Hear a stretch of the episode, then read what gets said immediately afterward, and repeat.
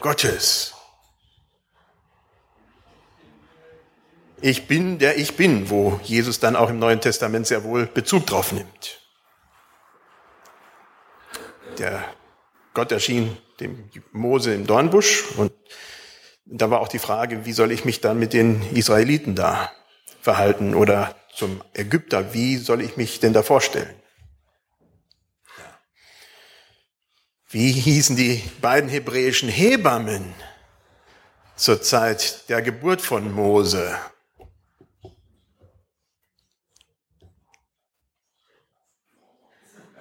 Ah, ja. Schipra und Pur. Ah, sehr gut. Uiuiui, ui, sehr, sehr gut. Wie begegnete Gott Mose, um ihn für den Auszug nach Ägypten zu erwählen? Beim brennenden was? Ja, beim brennenden Dornenbusch, ja. Wie hieß die? Oh. Entschuldigung. Wie hieß die Mutter von Mose? Mama. Ja, das war mit Sicherheit auch so. Aber die Mama hatte auch noch einen Namen.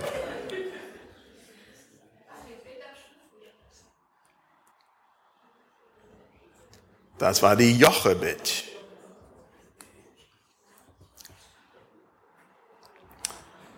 Wie hießen die zwei Geschwister von Mose, die ihn mit der Leitung vom Volk Israel ja halfen?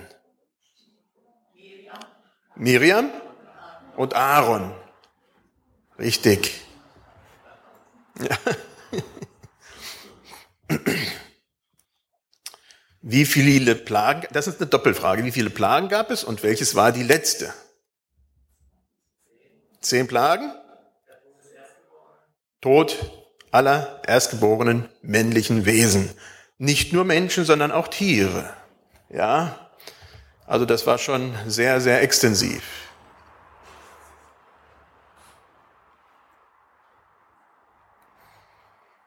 Wie heißt die Frau von Mose?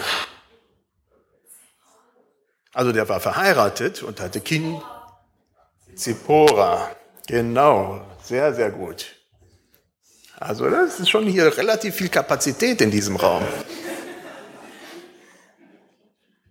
Auf welchem Berg gab Gott dem Mose die zehn Gebote? Ich habe zwei Sachen gehört, einmal Horeb und einmal Sinai. Es war der Sinai.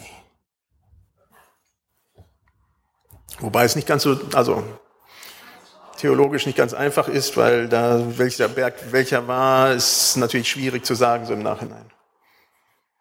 Wie viele Jahre musste das Volk Israel durch die Wüste wandern? 40. Josias sagte 30 und ich sagte, ach du liebe Zeit, Josias. 30 ist eine Zahl, die in der Bibel eigentlich so gar nicht vorkommt. Aber für ihn war das schon sehr. Ja, das war schon nah dran. ja. Wer war der Nachfolger von Mose? Josua.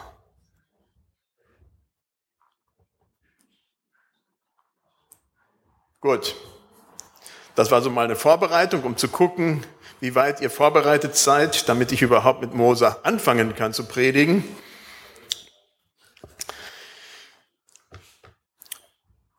Patchwork-Familie. Das ist ein relativ neuer Begriff, um die unterschiedlichsten Familienkonstellationen zu beschreiben, die wir heute so vorfinden. Ausgenommen ist natürlich die ganz normale Familie von Vater, Mutter, Kind oder Kinder. Patchwork-Familie beschreibt, dass eine Familie aus verschiedenen Bereichen zusammengeführt wird. Patch, zusammengepatcht vom Englischen. Da gibt es Stiefkinder, verschiedene Mamas und Papas oder Papas oder verschiedene Mamas und Papas. Oder es gibt verschiedene Kinder von verschiedenen Mamas und Papas oder von verschiedenen Mamas und verschiedenen Papas. Gestern sprach ich mit einer Familie, da waren drei Väter, fünf Kinder, unterschiedliche Väter, auch zu unterschiedlichen Familien, alles aber zusammen. Also das ist so heute gängig und sehr oft die Realität in unserer Gesellschaft. Alles ist möglich, auch wenn dieses Phänomen der Patchwork-Familie relativ neu in, heutigen, in der heutigen Dimension ist, hat es immer schon verschiedenste Familienkonstellationen gegeben. Heute werden wir von einem Menschen hören, dessen Familie auch irgendwie zusammengeführt war, zusammengestückelt war. Und das war der Mose. Am Nil. Nachdem Josef und seine Nachkommen gestorben waren, kamen die Israeliten langsam aber sicher in die Knechtschaft der Ägypter. Trotz der Knechtschaft und harten Arbeit vermehrten sich die Israeliten schnell. Das wird dem Pharao zu bunt, der dann da war und er gibt das, den Befehl, dass alle männliche Babys bei der Geburt ertränkt werden sollen.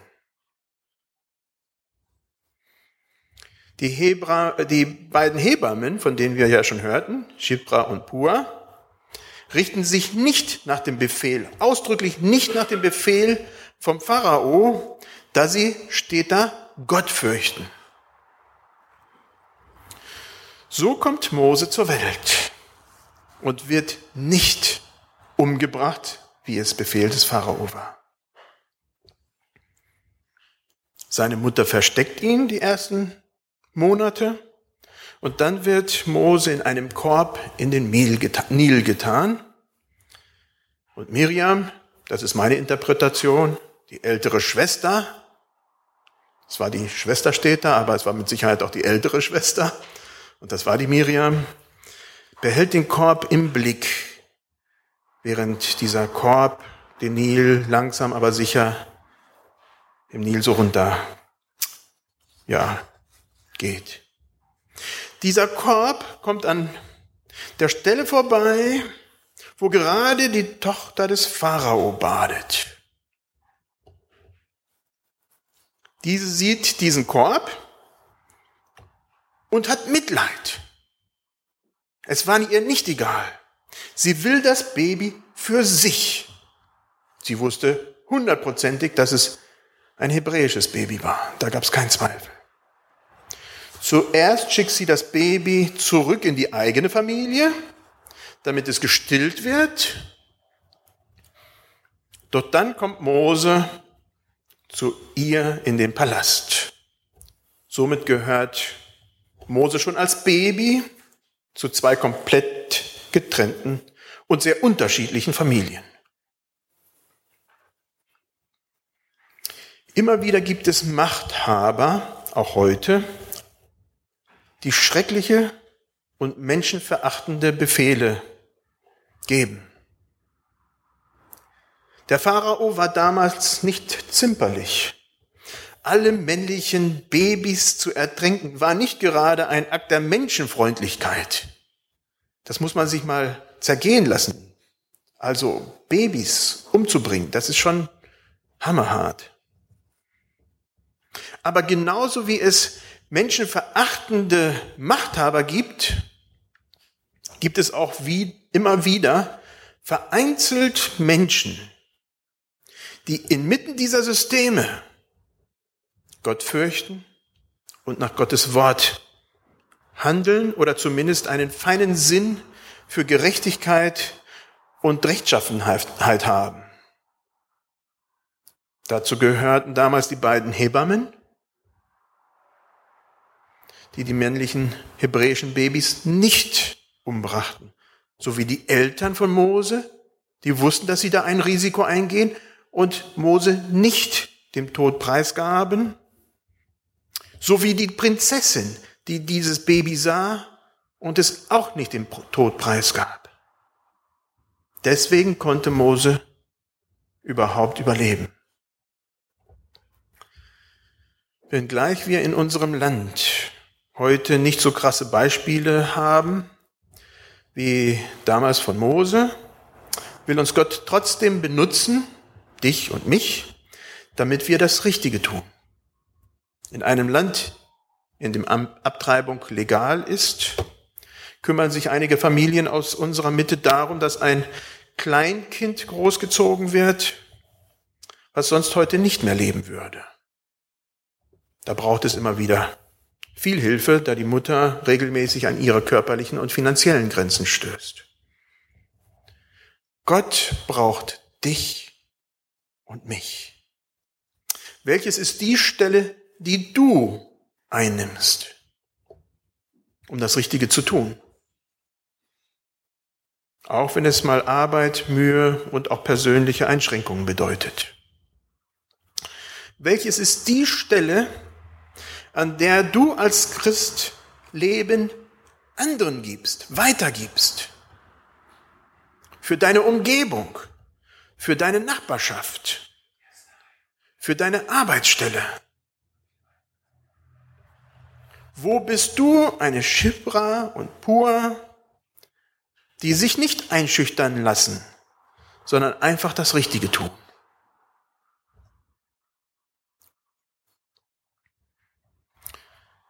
Dann haben wir den Bruder Aaron. Als Erwachsener verließ Mose seine Geburtsfamilie und die Familie der Prinzessin, da er wegen eines Mordes fliehen musste. Er bekam eine neue Familie zur Seite gestellt. Jethro mit seiner Frau und mit den Kindern. Mose heiratete sogar eine von den Töchtern von Jethro. Nach vielen Jahren in der Wüste, in der Wüste Midian, erscheint ihm Gott im brennenden Dornenbusch und beruft ihn, Israel zu befreien. Ich schätze mal, dass Mose vielleicht so 70, 80 Jahre alt war. Moses wehrt sich mit Händen und Füßen gegen diesen Auftrag. Doch Gott lässt nicht locker. In 2. Mose 4, 12 bis 13 steht, nachdem Gott schon länger mit Mose verhandelt hatte, so geh nun hin, ich will mit deinem Munde sein und dich lehren, was du sagen sollst. Mose aber sprach, nachdem er öfter gesagt hatte, dies nicht, jenes nicht, Herr, sende, wen du senden willst, nur nicht mich. Er war nicht gerade ein Jüngling, wohlgemerkt. Also wenn der Herr dich auch im Alter ruft, ja, 70, 80 ist noch nicht zu spät.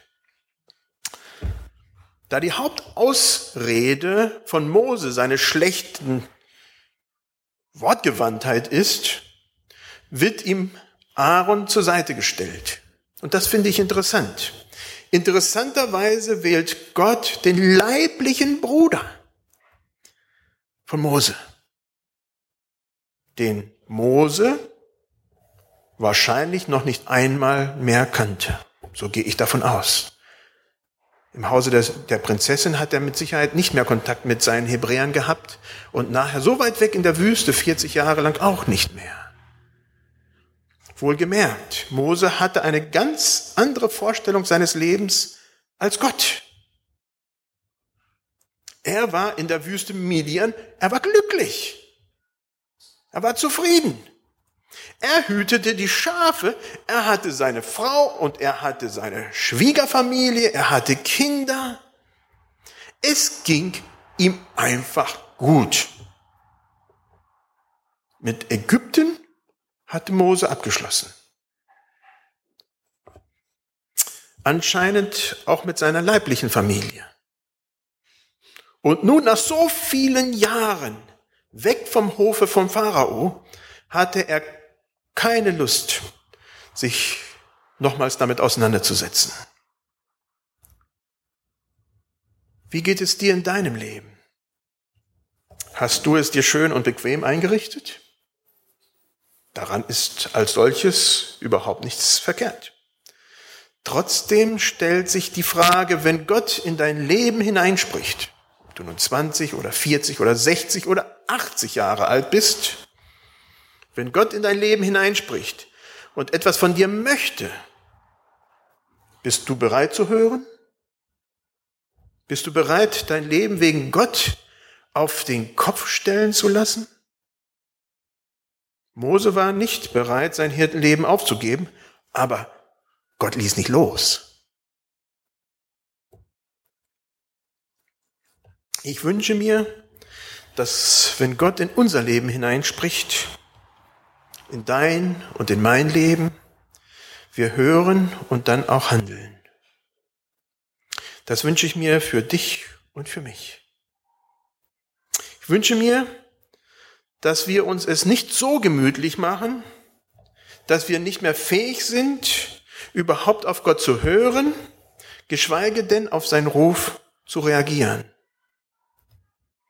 Gott hat vielleicht eine komplett andere Vorstellung davon, von dem, was in deiner Zukunft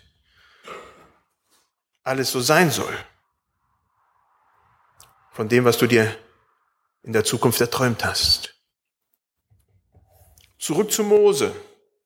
Als Kind war er vielleicht die ersten fünf Lebensjahre bei seinen echten Eltern. Damals wurde ein bisschen länger gestillt als heute. Und es steht, als das Kind erwachsen war, also mit Sicherheit nicht älter, aber doch so alt genug, um zur Familie der Prinzessin zu kommen, kommt er für viele Jahre ins Hause Pharaos. Und doch danach nochmals 40 Jahre in der Wüste Midian, ungefähr. Sicherlich hat Mose über 70 Jahre seinen Bruder nicht mehr gesehen. Aaron war, tja, man möchte mal sagen, nach 70 Jahren ein Fremder für ihn.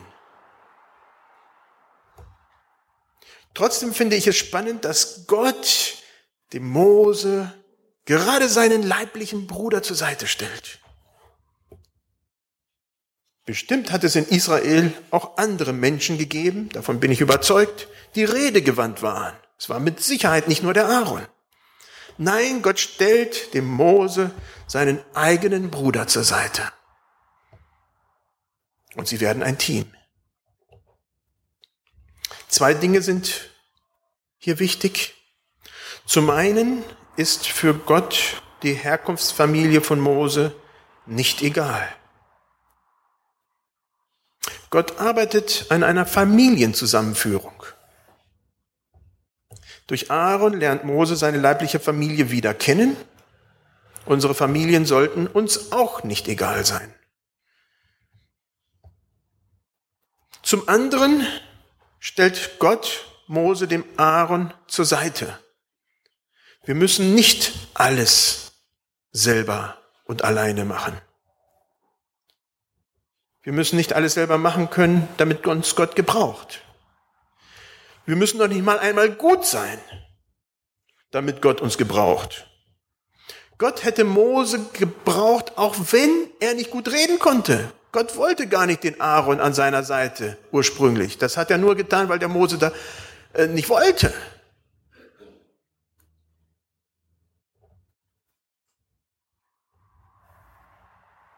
Gott stellt uns heute auch die nötigen Leute zur Seite, dir und mir. In der Gemeinde sind wir in eine Gemeinschaft gestellt. Wir dürfen diese Gemeinschaft bewusst nutzen, um uns gegenseitig zu stützen, zu ermutigen, zu fördern, zu helfen. Dafür sind wir da.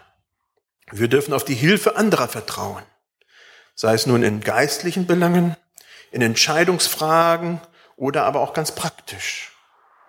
Gott hat uns für die Gemeinschaft geschaffen. Welchen Platz nimmst du in dieser Gemeinschaft ein?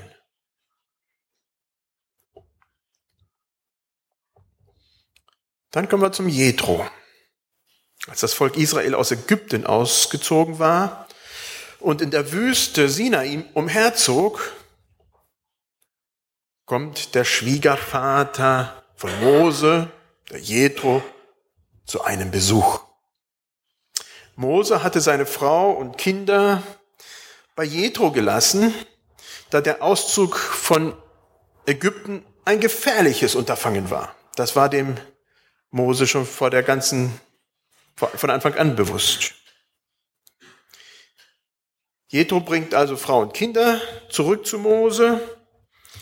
Und als Jethro die Tage mit den Israeliten verbringt, sieht er Dinge, die nicht gut laufen. Mose steht umringt vom ganzen Volk, von morgens bis abends, den ganzen Tag, um die verschiedensten Belange des Volkes zu regeln. Streit muss geschlichtet werden, Dinge müssen geklärt werden, Entscheidungen müssen getroffen werden. Jethro bemerkt, bemerkt schnell, dass das nicht gut ist. Er sagt in 2. Mose 18, 17 bis 9 bis 18, es ist nicht gut, wie du das tust. Du machst dich zu müde, dazu auch das Volk, das mit dir ist. Das Geschäft ist dir zu schwer, du kannst es alleine nicht ausrichten.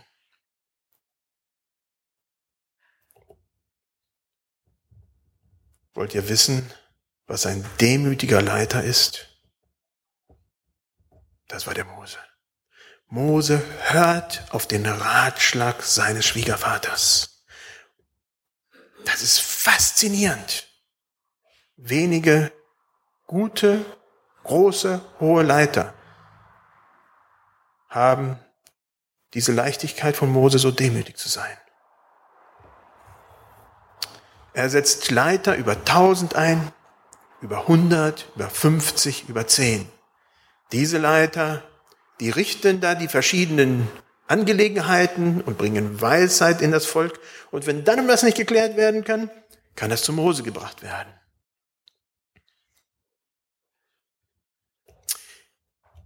Ist das nicht eine typische Situation? Mose war ein hervorragender Leiter. Aber er war auch betriebsblind geworden. Er hat das überhaupt nicht gesehen, was dem Jethro sofort in die Augen fiel. Hat es überhaupt nicht wahrgenommen.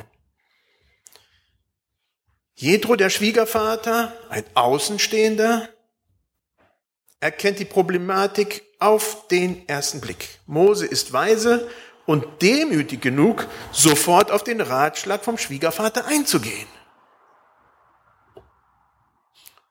Wir brauchen regelmäßig den Blick von außen. In unsere Familien, in unsere Gemeinde, in den Betrieben. Wohl dem, der diesen Blick von außen zulässt und weise und demütig genug ist, auf gute und richtige Vorschläge zu reagieren. Wo holst du dir für dein Leben und für deine Belange deinen Blick von außen? Bist du belehrbar? Wohl dem Menschen, der Personen in seinem Beziehungsgeflecht hat, zu denen er gehen kann, um Rat einzuholen? Oder Menschen, die bereit sind, in unser Leben hineinzureden?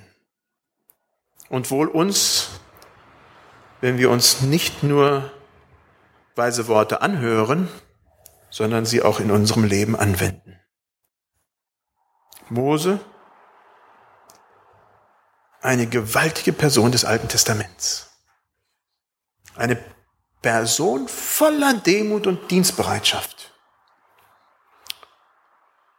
Ich ermutige dich, die ganze Geschichte nochmal durchzulesen. Angefangen bei 2. Mose, es gibt so Einige Bereiche, die sind vielleicht ein bisschen zäh, da kann man ja auch vielleicht mal rüberspringen. Aber es lohnt sich, das zu lesen und zu gucken, was da auch für uns drin ist. Lass dich von Mose inspirieren. Das wünsche ich dir und mir von ganzem Herzen. Möge uns Gott dies wirklich schenken. Soweit möglich stehen wir auf zum Gebet.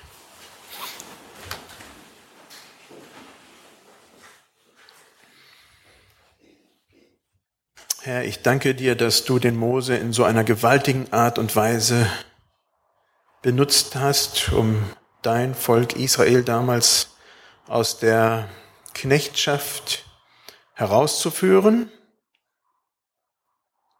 Ich danke dir dafür, dass wir nach wie vor